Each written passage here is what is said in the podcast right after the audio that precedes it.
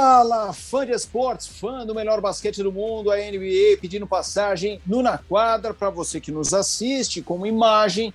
Estamos no YouTube, para você que nos ouve, podcast, os principais agregadores. Sempre um bom papo sobre basquete. Reta final da temporada regular da NBA, muita coisa para a gente falar. Tudo bem, Guilherme Giovannone? Tudo bem, Fê? Tudo bem, amigo fã do esporte, fã da NBA que nos ouve, que nos assiste aqui no YouTube também. Uh, vamos chegando próximo aí ao final da temporada regular e os jogadores parece que estão engatando a quinta marcha. Agora, você que acompanhou muito automobilismo, Fórmula 1, quinta ou sexta marcha? Eu estou perdido, já nem sei quantas marchas tem mais o carro. A marcha icônica é a sétima, embora os carros hoje tenham oito na, na, sua enorme Mas a oitava não colou, sabe? Todo mundo fala, engata uma sétima aí, mas a, a Fórmula 1, quando mudou para a oitava marcha. Você vê como Enfim, eu estou desatualizado, coisas... né? Eu estava na quinta tá, você ainda. Tá, você estava na quinta, você ainda está no Opala, né? Você está no Opalão. Mas tudo bem, a quinta também, para os motoristas tradicionais da quinta marcha, é geralmente a marcha alta nos carros de rua, a não ser aqueles seus amigos que dispõem de Ferrari, dispõem de Ferraris, Lamborghinis e coisa e tal. Ô, ô, ô, Gui, a gente tem alguns assuntos, você falou de performances, tem uns caras on fire, né? E eu acho que a gente pode começar com um time que estava, pelo menos nas últimas duas, três semanas que a gente conversava numa situação dramática, assim, de o que, que vai acontecer com o Brooklyn Nets, os caras estão na pior, voltam o tal de Kevin Durant, o cara chega, o time já consegue bons resultados. A vitória em Filadélfia, aquele jogo foi muito interessante, porque os times que fizeram a super troca ali no meio de ano, e o Kevin Durant com performance de 53 pontos. Vamos falar um pouco do KD. É, o KD, desde que ele voltou, o Brooklyn Nets tem três vitórias, duas derrotas, né? Sendo que uma das derrotas foi para o Boston Celtics, com o Jason Tatum também fazendo aí acima de 50 pontos. Né? Então, você lidando com uh, os jogadores realmente jogando num nível muito alto. Porém, além do, do, do, impacto que o Kevin Durant tem na pontuação dele, né, na performance, é como ele mexe com o adversário, né? Como ele faz com que a defesa do adversário tenha que se ajustar e aí sim ele começa a abrir espaço para os companheiros. Né? Eu acredito que a, a, o jogo contra o New York Knicks no domingo acho que foi mais difícil do que eles mesmos esperavam né, tiveram um desfalque de última hora, de última hora mesmo, que foi o Seth Curry, que ele estava até. Eu estava pronto para fazer o jogo, o time titular que aparece na, na, na nossa estatística estava o Seth Curry como titular, e aí eles trocam e colocam o Perry Mills uh, em cima da hora e o, e o, Curry não entra, e depois eu fui saber que ele estava com um problema no tornozelo, com dores no tornozelo esquerdo. É, então, ainda com muitos desfalques, porém o Kevin Durant tem essa capacidade, né? Ele foi pouco a pouco pontuando, 40 pontos em três quartos, e aí no último quarto o New York Knicks começou a dobrar nele, né? E aí, de repente, ele começa a achar solução para isso também, inclusive metendo uma bola de três, que foi fundamental. Jogando em casa, né, ou mesmo que jogasse contra o Knicks fora de casa, o Kyrie Irving não ia poder jogar, porém ele foi ao ginásio, né? É uma coisa que a gente não consegue entender, é, porque pode uma coisa e não pode outra, sendo que as duas é. coisas coincidem com ele estar no ginásio com muitas pessoas. Né? Então, mas isso deixa lá para o prefeito de Nova York resolver. O Guilherme, uh, o que você imagina? Melhor Giovannone, né? Guilherme ou Gui ou Giovannone, que foi é. esse Guilherme? Então é, deve parecer, é. não sei lá, você tomando bronca. Exatamente, eu falei, opa, o que, que eu fiz errado aqui, né? É, o Guilherme, não é nada disso que você está falando. Não, Gui, uh, o que você imagina se liberarem Kyrie, Kevin Durant saudável? É irreal imaginar esse time finalista de conferência, que se a finalista da NBA? Eu acho que não. Eu acho que é, é, é uma realidade bastante verdadeira essa, né? Caso o Kyrie possa jogar todos os jogos, a gente ainda nem citou Ben Simmons, né? Ben Simmons Verdade. ainda é um jogador, é, ainda não, ele é um jogador do Brooklyn Nets que ainda pode voltar nessa temporada. A expectativa é que ele volte nessa temporada.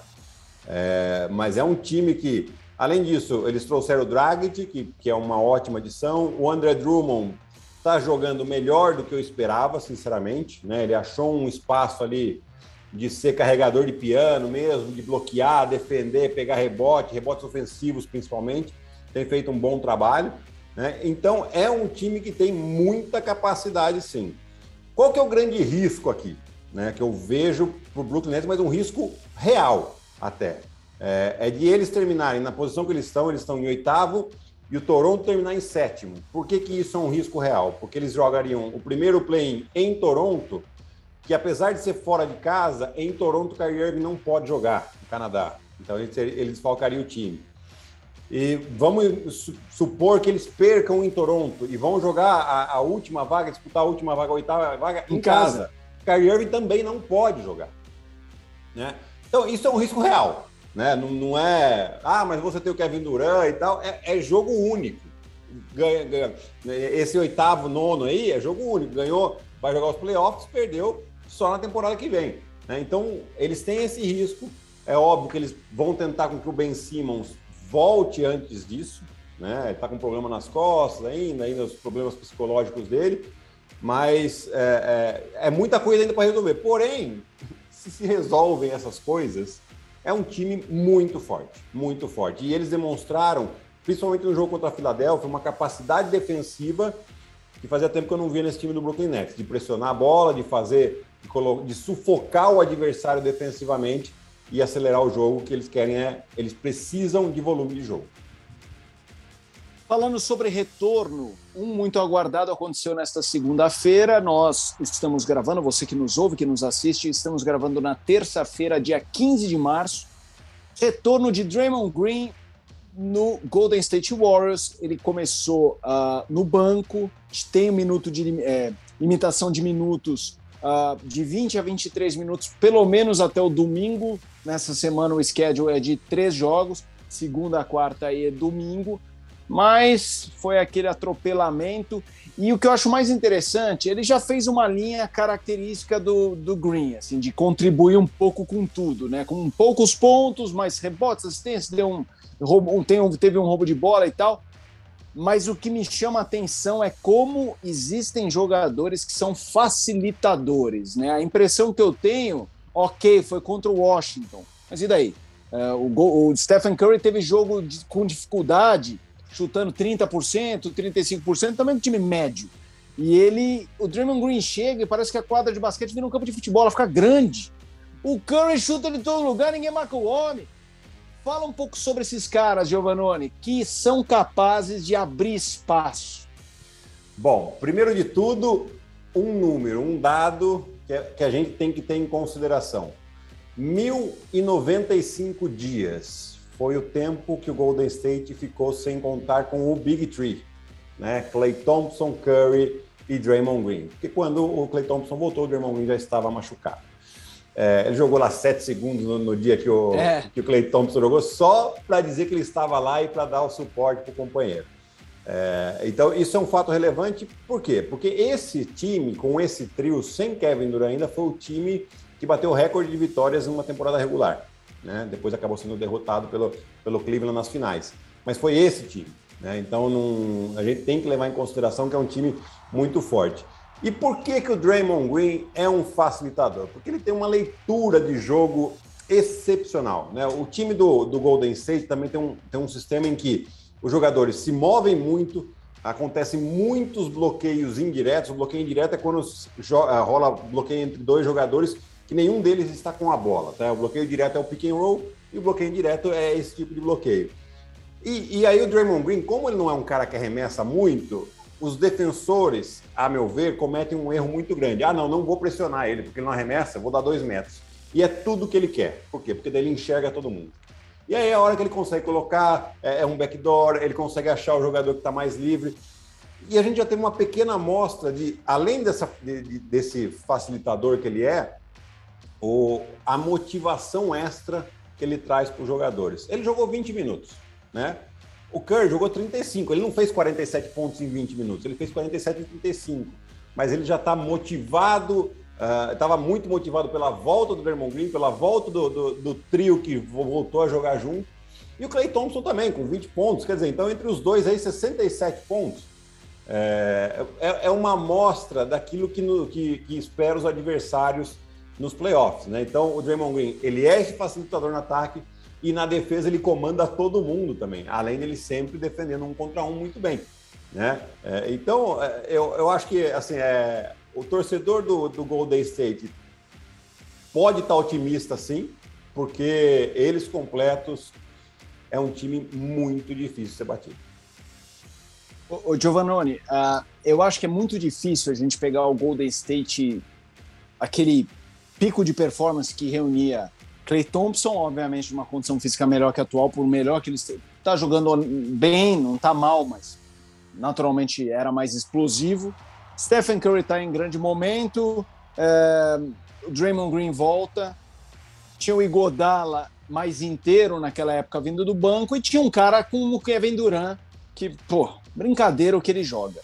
Então eu acho que é muito difícil gente pegar esse Golden State sem o Kevin Durant e dizer que esse é melhor. Mas tentando olhar o copo meio cheio desse, eu acho o elenco de apoio uma muito melhor. Assim, é, Jordan Poole fazendo um jogo de 38 pontos, 32 pontos com 8 bolas de 3 semana passada e a temporada inteira bem. Deixou uhum. de ser um uhum. cara de um jogo bom e cinco ruins. Do nada, do, quando eu digo do nada, é que faz um mês vem numa progressão o Kuminga Sim. Que, mostra, que mostra que meu, esse cara vai virar uma coisa na liga. Assim, não estou dizendo o, a estrela de uma franquia. Quer dizer, não sei, ele é muito ele novo. Pode até virar. Mas ele pode até virar. Ele pode até, ele pode até virar, jogando bem. Aí o Kevin Looney, que é assim, coadjuvante total, mas para brigar com o pivô, tá lá, dando cotovelada, e que é sempre a, a, posição que o Golden State nos últimos anos sempre tem o carregador de piano, porque as estrelas estão em outras posições. Esse é o copo meio cheio? Ok, não tem o Duran. E o Duran é um cara que causa impacto, acabamos de falar isso. Mas o elenco de apoio é, tem gente para num dia infeliz de um Curry é, puxa, chamar o holofote? Tem e tem muito, né? Porque além disso, eu vou citar mais alguns nomes que você deixou de lado. É. Não, tem você o Otto tem, Porter aí. Se você tem o Otto Porter, você tem o Andrew Wiggins, temporada de All-Star do Andrew Wiggins.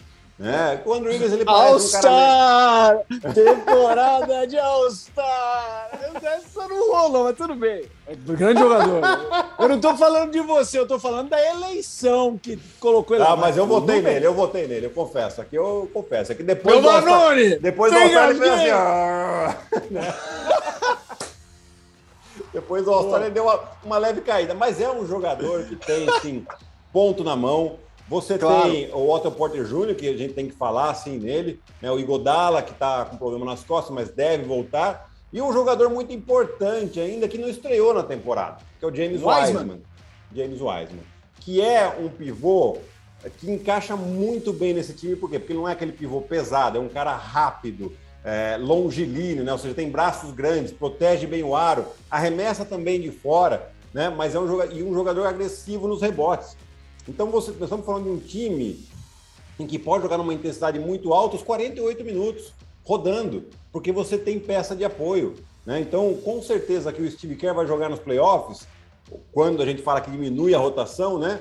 Eu acho que ele até vai aumentar, porque ele vai ter mais peças disponíveis. Então, ele vai jogar com 8, 9 jogadores tranquilo, quiçá 10. Né? Então, assim, e, e, vai manter uma rotação muito alta, vai chegar com o, o Curry, o Clay Thompson, o Andrew Wiggins é, com perna no final do jogo, que é a hora que decide. Né? E isso que é importante. Então, é um copo, não meio cheio, não, um copo bem cheio esse daí, viu? Eu, eu assim, se fosse torcedor do, do, do Golden State, estaria bem tranquilo, porque se você junta tudo isso com experiência de time que já ganhou, olha, é, é, é uma bela de uma combinação aí com, com um técnico que também é, dá liberdade para os jogadores, né? E principalmente o time defende pra caramba. O time defende muito bem. Obviamente, quando o Draymond Green ficou fora, a defesa deu uma caída. Agora a tendência é ela voltar ao que era antes, que, no primeiro, que na primeira metade da, da, da temporada foi a melhor defesa da, de toda a liga. O Phoenix segura o Golden State lá no funil ou a casa vai cair? Olha, é, isso aqui tá uma pergunta muito difícil. É, não consigo responder. Se eu, qualquer palpite que eu dê agora, seria um chutômetro. E isso eu confesso, porque assim, o, o Phoenix é outro time que joga muito bem, dos dois lados. Né? Também está com uma rotação melhor do que no passado, que já chegou na final. Né? O fato do, do, do Javel Magui chegar, é, ele, ele, supriu um, um, problema que eles tiveram nas finais, que era quando o DeAndre Ayton saía. né? Não tinha um cara grande para proteger ali, e aí o Antetokounmpo engoliu a defesa do Phoenix, principalmente quando o Aiton estava fora. Né? E agora completou isso aí. Então tá, tá bem difícil assim, a gente tomar uma decisão, né? Escolher alguém agora. Quando chegar nos playoffs, se acontecer esse, esse conflito, você pode ter certeza que eu vou dar uma opinião. Com chance enorme de errar, mas eu vou dar. Boa, boa. Show de bola, Gui. Vamos, vamos seguir para mais uma performance incrível, que é a performance do Carl Anthony Towns. Uh, ele marcou nessa segunda-feira 60 pontos, 7 bolas de 3, 17 rebotes. O jogo contra San Antonio Spurs. É, tem dois momentos bem diferentes depois desse jogo que me chamaram a atenção. O primeiro é dele dando uma entrevista em quadra que falam assim: é, você fez 32 pontos no terceiro quarto. Ele, 32? Eu fiz 32, tipo assim, surpresa de 32 pontos no quarto. E ele escreveu no Twitter hoje, até me emocionei, falando assim: é, que há dois anos exatamente, a mãe dele e o pai davam entrada num hospital, o mesmo hospital que ela deu à luz a ele, foi onde ele começou a perdê-la. O Carl Anthony Towns eu não me lembro de cabeça, mas ele perdeu assim sete parentes, seis parentes por causa da pandemia de Covid. E aí ele me faz 60 pontos dois anos depois. Quando eu li, até me arrepiei. Que ele é um monstro, é um monstro, a gente já falou. É até um cara que eu acho que ele é menos cotado na liga, justamente por ter ficado tanto tempo em Minnesota, às vezes remando, remando e não indo em lugar algum. Finalmente com um time que é bom, assim, não é um hiper time, mas é um time bom, bom, competitivo, e aí a gente tá vendo que ele é capaz, tá, tá chegando num patamar que ele merece, assim, de protagonismo total, de inco ser incontestável. Fala um pouco de Cal Anthony Towns. Olha, eu acho que. Primeiro que eu não sabia desse tweet dele, e você me deixou arrepiado é. agora. Né? Porque é realmente emocionante pensar que um um jogador passou por tudo isso, né? E talvez, de, de, toda a liga, talvez tenha sido o jogador que mais perdeu entes queridos aí. Né? Então a gente tem que levar em consideração isso, porque não é fácil. Ah, não, você pode falar o que for, ah, mas o cara ganha milhões. Cara, não tem nada a ver uma coisa com a outra. Né? Não tem dinheiro que traga seus pais de volta. Então. É isso. É, é, o psicológico do cara tem que estar muito forte para depois de tudo que, que aconteceu ele estar tá jogando nesse nível. É, dito isso, é, eu acho que a gente tem que falar, obviamente, do Carl Anthony Towns, que é um jogador que está num nível alto, ele mesmo se declarou o melhor pivô arremessador da história da, da NBA. É, eu, há controvérsias, porque eu considero o Dirk Nowitzki um pivô, tem gente que considera ele um ala pivô, então para mim o Dirk Nowitzki é o melhor pivô arremessador. Mas aí vai de gosto. Mas assim, é, a temporada que o Cal Anthony Towns vem fazendo é uma temporada espetacular. Os números dele são de 24, quase 25 pontos, quase 10 rebotes, um toco, uma roubada de bola, assistências. É, e não sozinho, né? Você vê que ele tem a companhia do Anthony Edwards, do DeAngelo Russell, e o time tá realmente parecendo um time, né? Você vê os últimos anos a gente olhava para o Minnesota, falava, começava até bem, mas falava, ah, em algum momento isso aí vai vai degringolar. E acontecia. Esse ano foi até o contrário. Eles começaram mais ou menos e a partir de janeiro para cá eles engataram a sétima marcha, não a quinta, a sétima marcha. Né? É, de janeiro para cá eles têm a quarta melhor campanha do Oeste. Né? Com, eu até anotei aqui, deixa eu só fazer uma colinha. Uh, é, não, 24 vitórias e 11 derrotas, 68% de aproveitamento. Né? É, é, um time que defende muito melhor. Depois da troca de técnico no ano passado, chegou o Fint lá é, e, e, deu uma acertada nessa casa, deu uma acertada no time. O time joga de maneira muito agressiva, é o time que mais anota pontos por jogo.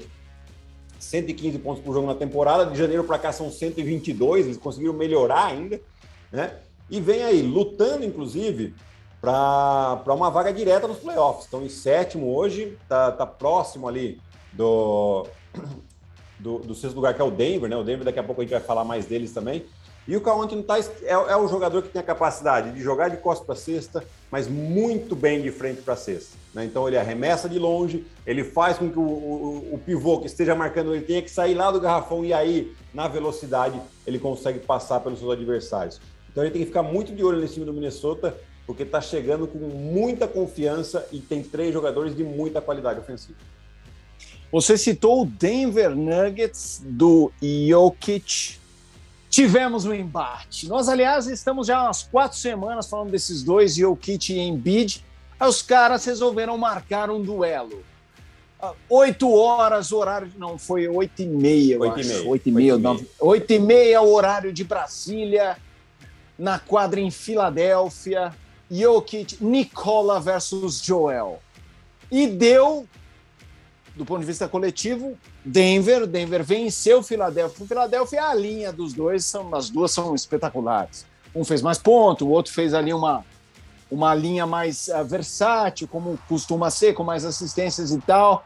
Mais um show, hein? E, e, e ganhar em Filadélfia, o Denver ganhar em Filadélfia, é Exato. é aquilo que eu falo. O Embiid olha para o lado, tem o Barba. Aí olha ali Tobias Harris, Tyrese Maxey e o Jokic, e o Jokic vem do Bonus Highland, que vai ser bom esse moleque, hein? Bonus Highland fez 21 pontos.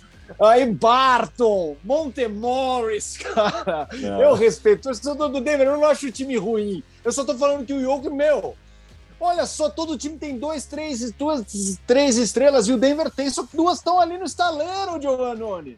E o cara tá ganhando. Não, é, é aquilo, eu, eu, cheguei a citar isso ontem no, no League da segunda-feira, mas a gente vem falando isso aqui nas últimas semanas. Tira o, o Embiid de Filadélfia e tira o Jokic de Denver. O, o Filadélfia vai para playoff. O, o Denver é capaz de brigar para tancar. É isso aí, vira Houston. É, é. Então, é, é essa a diferença dos dois jogadores. É claro que né, o, o Embiid terminou com 34 pontos, mais uma bela partida, né, muitos lances livres. Uh, o Philadelphia estava vencendo por 19 pontos o jogo. E, e, e, assim, e aí um, uma característica desse time do Denver é que eles não param de jogar em nenhum momento. Tá, tá 19 atrás, eles continuam da mesma maneira. E aí vem a inteligência obviamente, do Michael Maloney, que é o técnico que fez esse plano de jogo, mas principalmente do Jokic, que ele seguiu o plano de jogo. Qual que era ali? É, eles provavelmente assistiram o jogo né, de Filadélfia com o Brooklyn. O Brooklyn o que fez? Acelerou o jogo. Corre, corre, corre. Vamos, vamos, vamos jogar o jogo de transição, que foi que funcionou. E aí o, o Jokic, ele, era claro, cada vez que ele pegava um rebote defensivo, mas a primeira coisa ele olhava para frente. E ele teve uns dois passes assim de, de, de, de futebol americano, né? De, é. de achar os, os companheiros livres. Então, assim, eles não param de jogar, eles correm muito, e aí é óbvio, aparece o, talento do jogador, do, do Highland, que é um bom jogador, sim, está aproveitando a oportunidade dos lesionados e está ganhando minutos. Então, foi um duelo bastante interessante, porque individualmente se destacou mais, a meu ver, o Embiid, né? Ofensivamente, no, individualmente na questão ofensiva. Porém, na questão de colocar o time para jogar, o Jokic matou a pau. É, 8 Ô, Giovanni, qual que é a sua altura? Eu tenho 2 e 4.